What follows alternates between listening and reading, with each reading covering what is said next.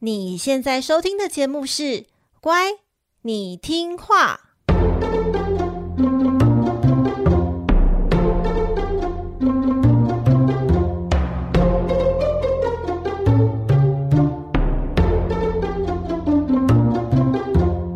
每集介绍一则故事加一幅名画，从故事的关键找出欣赏艺术的线索。只要听懂故事，就能够看懂名画。现在跟着我们一起乖乖听话。大家好，我是葵花籽，欢迎收听《乖，你听话》。每集介绍一则故事加一幅名画，希望你听懂故事就能够看懂名画。好久不见，我回来了，让你久等了。葵花子呢，有收到大家呃温柔敦促的私讯啊啊，无论是自己问啊，帮孩子问，或者是呢帮女朋友问的小乖乖，对，我们有位暖男好贴心，他居然帮默默等待的女友来询问，就是葵花子说节目什么时候会开张，真的是超级体贴。那大家的敦促呢，葵花籽都收到了。那我也把接下来的节目主题呢，也都规划好了。所以从这一集开始呢，节目一样会维持双周更新的频率，来持续陪伴你。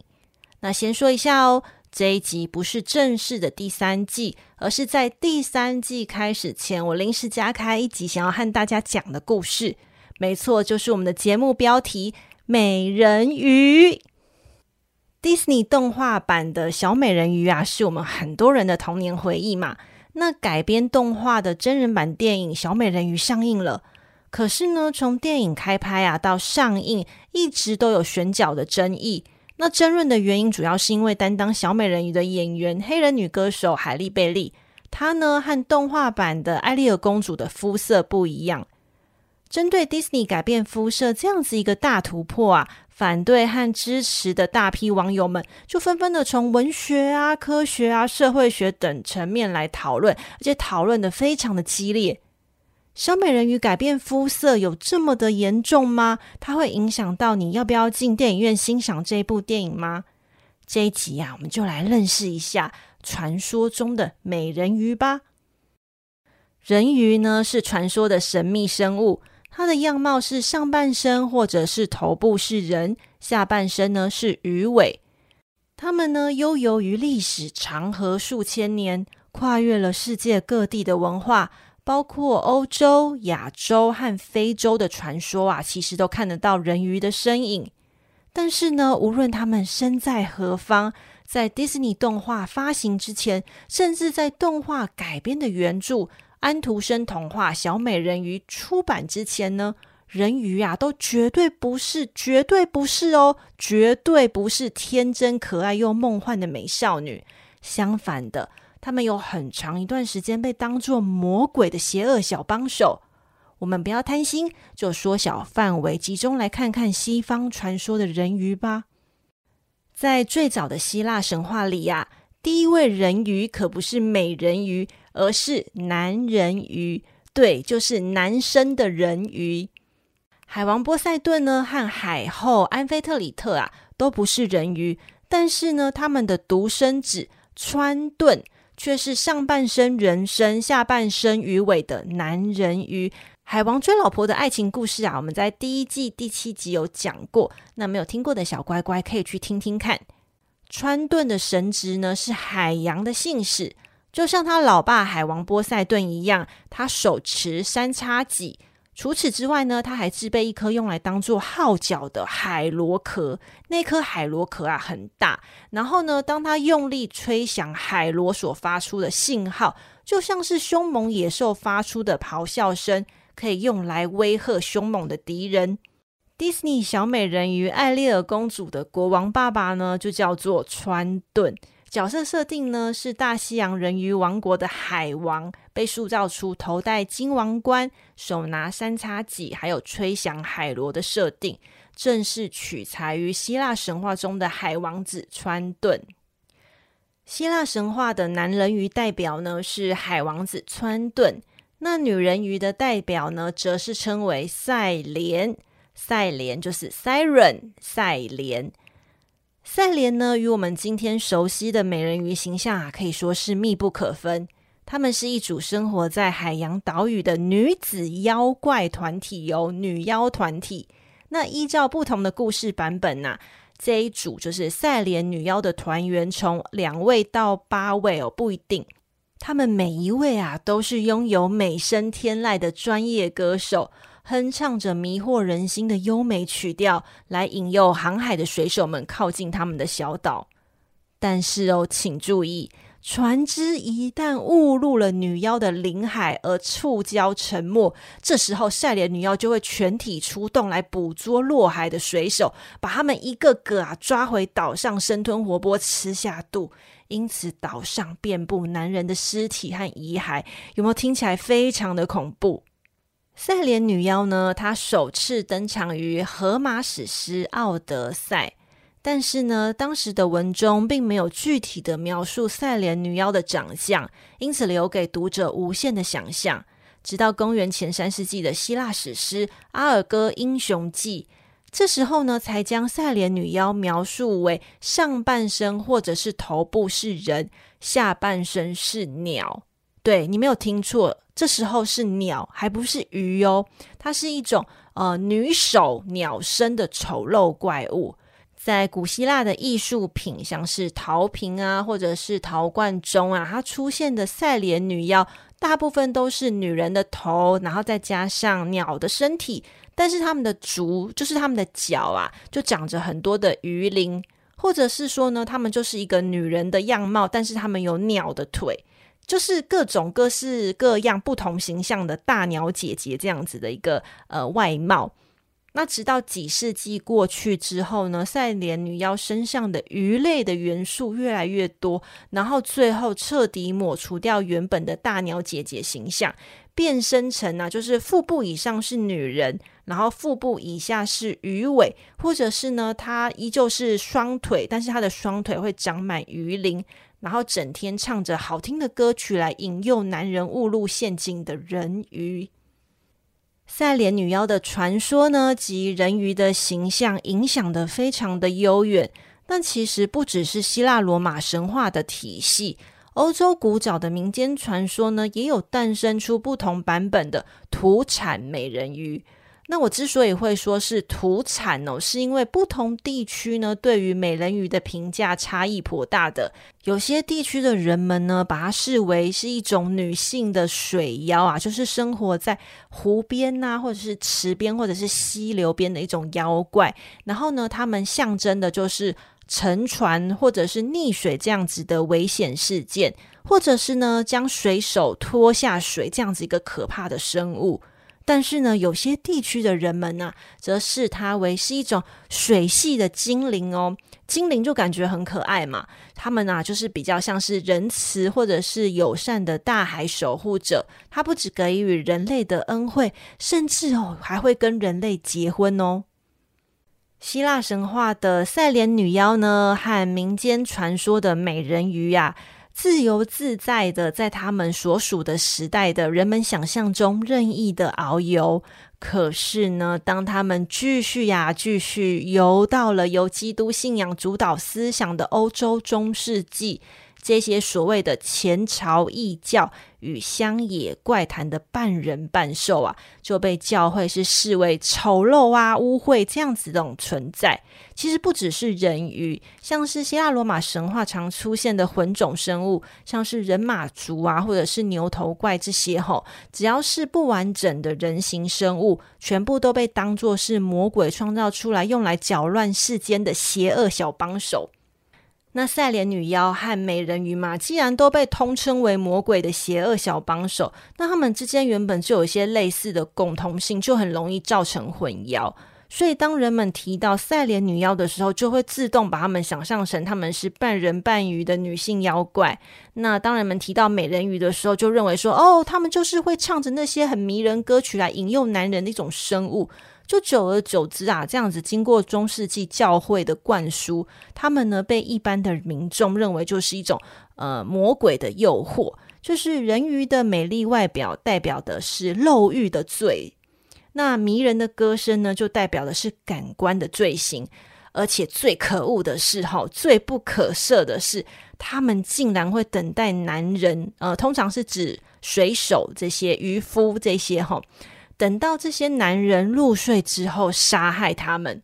因此呢，呃，美人鱼呢就被当作是教会的劝世的负面教材，来提醒所有的男人们：哎呀，你们要放弃肉欲感官的享乐啊，才能够获得健康平安的生活。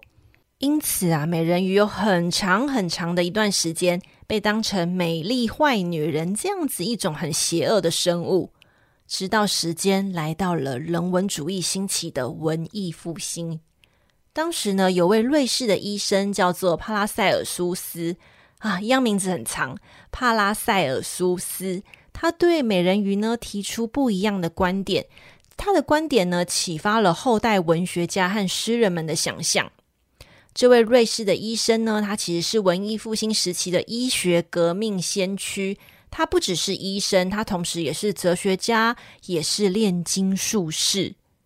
炼金术啊，我们现在觉得听起来很玄哦，就会让人家联想到一些透过神秘的方法，就是，诶，比如说这个加一点啊，然后那个加一点，然后砰，然后就会变成黄金，或者是万灵丹，或是长生不老药这样子的一种法术，或者是呃中世纪这种技术吼。但其实我们现在回头看炼金术，它这种试图转换物质元素的概念，可以说是当代化学的雏形。医生呢出版了一本论文的著作，书名叫做《关于水仙女、风精、地精和火蜥蜴及其他精灵的书》。你有没有觉得这本书听起来就很有趣？那这本书呢，其实我们现在可以把它当做像是呃宝可梦神奇宝贝大图鉴这样子的概念哦。因为医生呢，他根据古代的文献还有传统的资料，来重新的解释像。地、火、水、风这四大元素的神奇生物，就听起来非常的有趣嘛。可是，可是为什么医生要写这本书呢？它跟我们的美人鱼有什么关系呢？是这样子的哈，啊、我们现在知道构成物质的基本单位是已知的一百多种元素，就是大家国中背的那个化学元素周期表，什么呃氢、铝、钠、钾、卢瑟、鈀、鈹、镁、钙、鍶、钡、镭，不知道大家还记不记得？我记我记这么熟，是因为我国中班导就是化学老师，然后他时不时就来个全班抽考，所以我到现在大概都还背得出来。总而言之呢，呃，我们现在知道构成物质是透过这几一百多种元素，但是呢，在最早最早的哲学家，他们一开始在探索世界的本质的时候，他们认为构成万物的基本元素就是地水。火、风这四种古典元素，就是土地的土，然后水、海水的水，然后火焰的火跟风这一种呃四元素说呢，就成为早期炼金术的理论依据。那呃斜杠哲学家兼炼金术师的这位瑞士医生呢，他把这一套炼金术的理论。套用到他对旧约圣经创世界的理解，他认为啊，必须要从古典哲学的角度来理解上帝耶和华花了六个工作天所创造的世界，还有自然界的生物。他并且认为啊，自然界存在着与这四种基本元素相对应的精灵，包括呢，像是水元素，它就会对应到的是水仙女；那风元素呢，对应的到的是风精灵。那土元素对应到的是地精，地精就像是侏儒啊，或者是矮人这一类的生物。那火元素就对应到的是火蜥蜴。大家啊都是上帝创造世界的重要成员，而不是传统基督教认为啊这些什么精灵啊、呃水系生物啊，全部都是魔鬼或邪恶生物哦。那医生的想法嘛，可想而知啊，就是大大的违背传统教会的说法。我想就是因为这个关系哦，所以这一本书就是关于水仙女、风精、地精和火蜥蜴及其他精灵的这本书，是在医生过世之后呢才出版的。医生可能没有想过，他其实在书中描述这些精灵的时候，他的叙述方式很像是童话故事，因此呢，也启发了后代的诗人和小说家的灵感。那水系精灵呢，就包含像是水的女神，或者是水仙女，以及啊美人鱼。美人鱼也被认为是一种水系的精灵哦。那他在提到美人鱼的时候啊，他有特别说，就是像是裂尾人鱼，有一种人鱼叫做裂尾人鱼，就是尾巴是裂开的、分叉的，就是有双双条、两条尾巴啦，这样子的人鱼吼。呃，它的两条尾巴呢，就是分别代表的身体和灵魂这一种二元性。呃，猎尾人鱼，大家听起来可能会觉得造型很诡异，就是上半身是一个女人，但是她的下半身是两条鱼尾。可是其实它非常有名的是说，它最有名的代表就是星巴克的 logo。大家注意看星巴克的 logo，就是美人鱼。但是如果你们再看它更原始的 logo 设计，你就可以很明确的看到，它是一只列尾美人鱼。除此之外啊，医生在书中也有特别提到啊，水系精灵哦是可以透过与人类结婚来获得不朽灵魂这样子一个概念哦。听到这里呀、美人鱼她半人半鱼的外形，优美动听的歌声，再加上她获得灵魂的方式，你应该就可以感受得到美人鱼的形象，还有她的角色的设定是如何一路在人们的思想还有想象中渐渐累积出来了吧。后来呢，渐渐的，美人鱼脱离了基督信仰这一种贬低和妖魔化。那文学家们呢，就开始的呃，受到这些概念的启发，以美人鱼为主角来进行创作。而最终呢，将美人鱼发扬光大的，正是丹麦的作家安徒生他的童话《小美人鱼》。安徒生的童话《小美人鱼》呢，讲述的啊，就是年轻的小美人鱼为了要追寻不朽的灵魂与王子的爱情，最后选择自我牺牲，变成泡沫的感人故事。然后呢，迪士尼再将这一则童话改编成动画版的小美人鱼，就变成我们童年中那位一头丰盈柔顺的红色长发，然后身穿时尚的贝壳比基尼，然后成为了一位为爱奋不顾身的艾丽儿公主。那至于艺术作品中的美人鱼呢？就像葵花子刚刚说的嘛，美人鱼呢，在中世纪的时候被教会是当做坏女人这样一种邪恶的妖怪，所以当他们出现在圣经的插图或者是教堂建筑作为陪衬的装饰啊，他们的形象大部分都是呃古怪的、滑稽的、丑陋的，就是你看到之后绝对不会联想到他们是美丽或可爱的生物。那到了十九世纪的晚期呢，呃，部分的艺术家们，主要是新古典主义的艺术家，他们重回古典神话去寻找创作的素材的时候，对赛莲女妖那一股无可抗拒的诱惑歌声充满了无限的想象，因此美人鱼啊，又慢慢的以美少女这样的姿态游回了西洋艺术之中，有不少单纯描绘他们婀娜多姿的肖像画。但是如果说到呃取材希腊神话的故事，最常见的就是来自于荷马史诗《奥德赛》的一段情节，也就是希腊神话中赛莲女妖首次登场的一段情节。这一集呢，要带大家看的名画是来自于英国新古典主义画家德拉佩尔的作品《尤利西斯与赛莲女妖》。现在就让我们打开 IG 一起欣赏吧。你打开了吗？十九世纪的英国新古典主义画家德拉佩尔，他创作的主题关注于希腊罗马神话。我们在第一季第二十一集的时候讲伊卡洛斯的故事的时候，曾经介绍过他的画作。德拉佩尔的细腻笔触呢，充满着理想美。《尤利西斯与赛莲女妖》这一幅画作呢，取材自《奥德赛》的故事情节。那其实尤利西斯啊，就是《奥德赛》的男主角，叫做奥德修斯，他的罗马名。但是，呃，通常我们在讲的时候都是奥德修斯比较有名，所以以下呢，我们就称呼他为奥德修斯。齁，一样很重要，我们来念三遍：奥德修斯，奥德修斯，奥德修斯。奥德修斯呢，他参加希腊神话最有名的一场战争，就是特洛伊战争。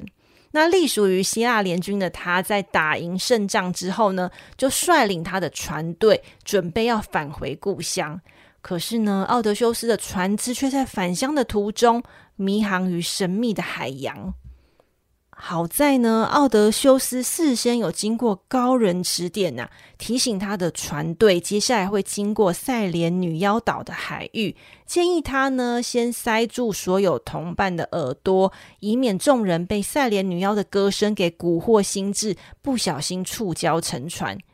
那奥德修斯就照做啦，但是呢，他本人实在是太过好奇海妖的歌声了，到底是怎么样子的歌声会蛊惑人心呢？他就是非常非常想要知道他们到底唱了什么歌，于是他就不想要塞住耳朵，而是改成哦下令同伴把他紧紧的绑在船的桅杆，之后呢，无论他怎么样子哀求，怎么样的请求、拜托、哀嚎，都绝对不可以把他松绑。好喽，船只果然如预言所说的，经过了赛莲女妖的小岛。这时候，原本无声的大海突然传来少女的阵阵歌声，那嗓音是如此的甜蜜呀、如此的令人动情，好像会让人家陷入恋爱之中。但是呢，同伴们因为他的耳朵都戴着耳塞，而听不见这样子的美好歌声。只有奥德修斯，他一脸心醉神迷，听着少女们的温柔嗓音。遭到海妖声控的奥德修斯，他这时候理智断线呐、发狂似的用力想要挣脱绳索。因此啊，我们在这一幅的画作中，就是看到奥德修斯正在嬉笑的这个瞬间。在这一幅画作中呢，我们可以看到有一艘就是在波涛汹涌的大海中航行的船，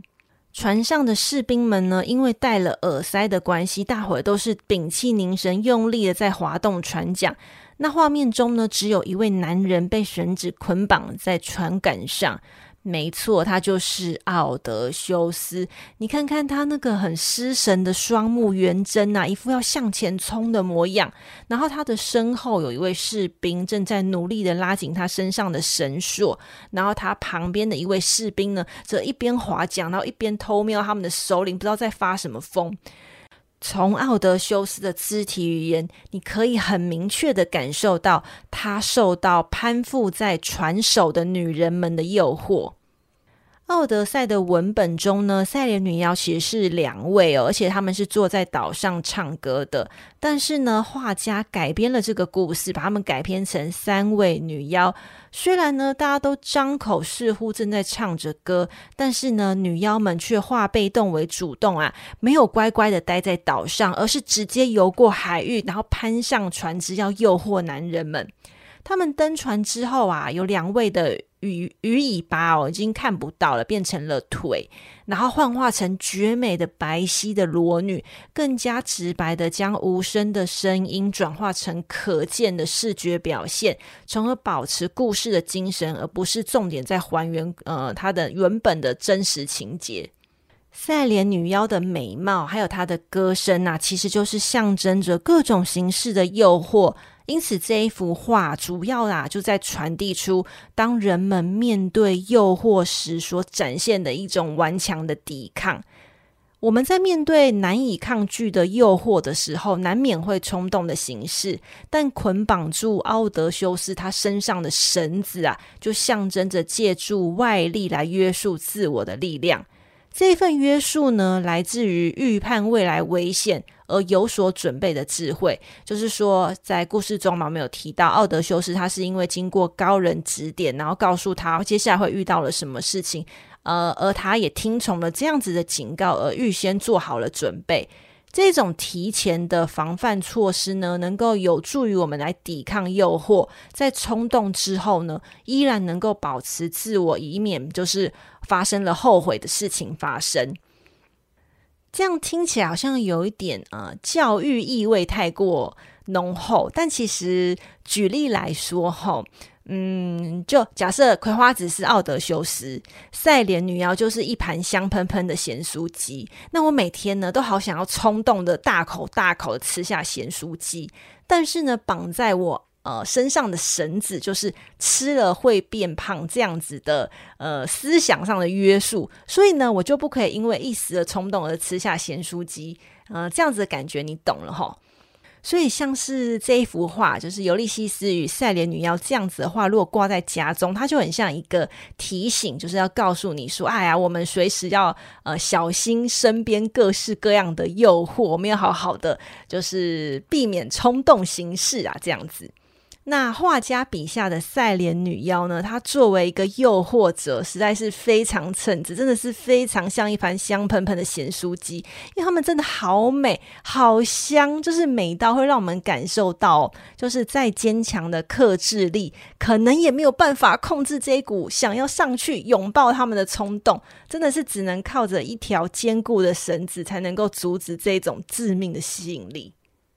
好，那我们回到故事的结局哦。刚有说到，就是奥德修斯被赛莲女妖蛊惑嘛，那他最后有冲动行事，造成呃后悔的事情发生吗？其实哦，就是他的同伴们，就是见他一副快要中邪，想要往海里冲，这样子很疯狂的样子啊，大家就更加用力的把他绑牢。其余的同伴呢，则用力的加速滑动船桨，所以呢，最后全船人员就安全的通过了赛莲女妖的海域了，真是可喜可可贺啊！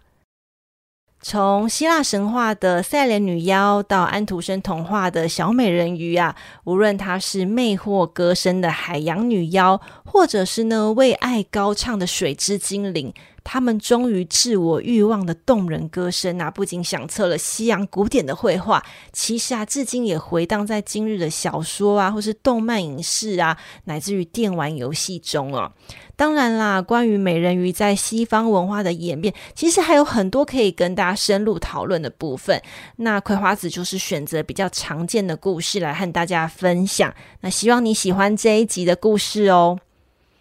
所以说，迪士尼真人版电影《小美人鱼》肤色改变，这个真的是一个很严重的大问题吗？嗯，当然每个人都有不一样的想法嘛，因为它牵扯到有一些是呃我的回忆呀、或者是我对于文本的解读啊，或者是改编这件事情到底是什么。但是以我个人的浅见，我觉得它既然是一个改编的作品哦，其实改编的幅度本来就很难以定义嘛。那动画版的小美人鱼啊，改编自北欧的安徒生童话，所以有不少的反对者会认为，哎，小美人鱼应该就要是北欧的人种，应该是白皮肤啊。但是我是觉得是说，动画版其实早就脱离了安徒生童话原本的内在精神，就是它的原作的精神都已经不一样的话，那还有需要拘泥于就是外在形式的肤色吗？而且，嗯、维护老影迷的童年回忆这件事情有很重要吗？不是还有很多就是从来都没有看过动画的小影迷吗？我还没有看过真人版的电影，所以是也没有要特别要为电影护航的意思啦。但我觉得，既然就是改编，那就把它当成一种全新的作品来欣赏，不是也是一件很不错的事情吗？而且哦，就是说到 肤色改变这件事情。嗯，葵花籽可以提供另外真正要抗议的人物来给大家思考看看哦。啊，这位肤色被改变的人呢，叫做耶稣。是哦，他就是我们新约圣经故事的男主角耶稣。耶稣呢，是出生在加利利的拿撒勒人呢、啊，他就是位于今天以色列的北部。那摒除掉他的神性这方面的讨论哦，如果单就以一位历史人物来看的话，哈。呃，拿撒勒人耶稣的肤色应该要是深棕色的皮肤哦。好，那我们回归到宗教来看，如果他今天是以神的角度这样子来切入，那耶稣是一位超越肤色和种族的划分，那应该是什么肤色都可以吧？可是千年以来，大家一定都知道，就是我们大家所有的人对于耶稣的既定印象。都是白皮肤吧？我们一路看下来的古典绘画，在描绘到耶稣的时候，也全部都是白皮肤的人种吧？嗯，所以我是觉得是说，如果真正要讨论肤色的正确度在，呃文化不同跨文化，或者是呃不同媒介的改编啊，或者是各种创作上，真正要讨论肤色正确度的话。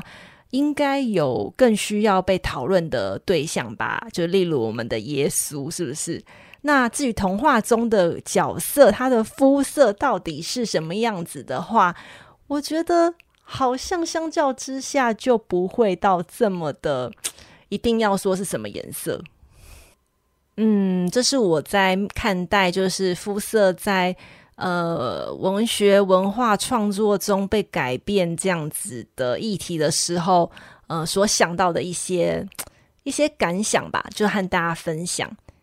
那今天和大家分享的名画呢和故事都会放在我们乖你听话的 IG，还有葵花寺的部落格上。那这一集关于小美人鱼的部落格是开放给所有听众阅读的文章呢，有更深入关于美人鱼在西洋艺术的呃演变，还有介绍以及一些相关的画作来做对照。那如果对这个主题呢，或对小美人鱼有兴趣的小乖乖啊，请务必点开阅读哦。有订阅会员的小乖乖们呢，也不用担心，下集开始的部落格依然只会开放给会员的小乖乖，那就欢迎新朋友也加入每月订阅部落格的行列，来更完整的欣赏故事的延伸精彩画作。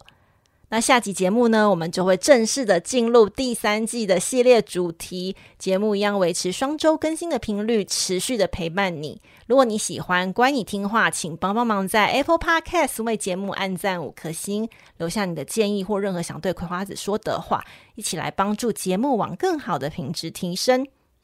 那就请大家订阅 IG，如果你愿意的话，当然一样热烈欢迎赞助小小节目支持运作啊！部落格会员订阅的方式，IG 还有赞助连接一样都放在本集 Podcast 的资讯栏里喽。好的，分享给你身边周遭同样对听故事或艺术有兴趣的亲朋好友们，你们的支持啊，是我们继续加油的动力。这个频道是乖你听话，我们下集见喽，拜拜。